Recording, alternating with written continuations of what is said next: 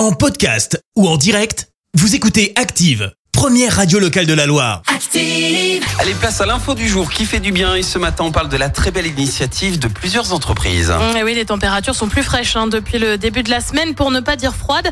Alors la plupart du temps, c'est pas tellement un problème parce qu'on rentre chez soi, on a du chauffage. Oui, mais ça, ce n'est pas le cas de tout le monde, notamment pour les plus démunis ou encore les SDF. Eh bien, c'est ainsi qu'est né les Bureaux du Cœur, une association qui propose de passer la nuit dans un bureau le soir et les week-ends.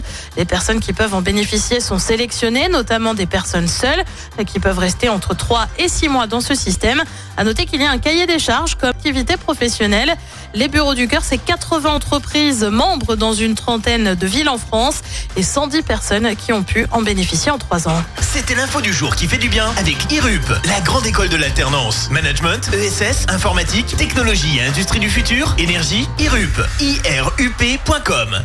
Merci. Vous avez écouté Active Radio, la première radio locale de la Loire. Active.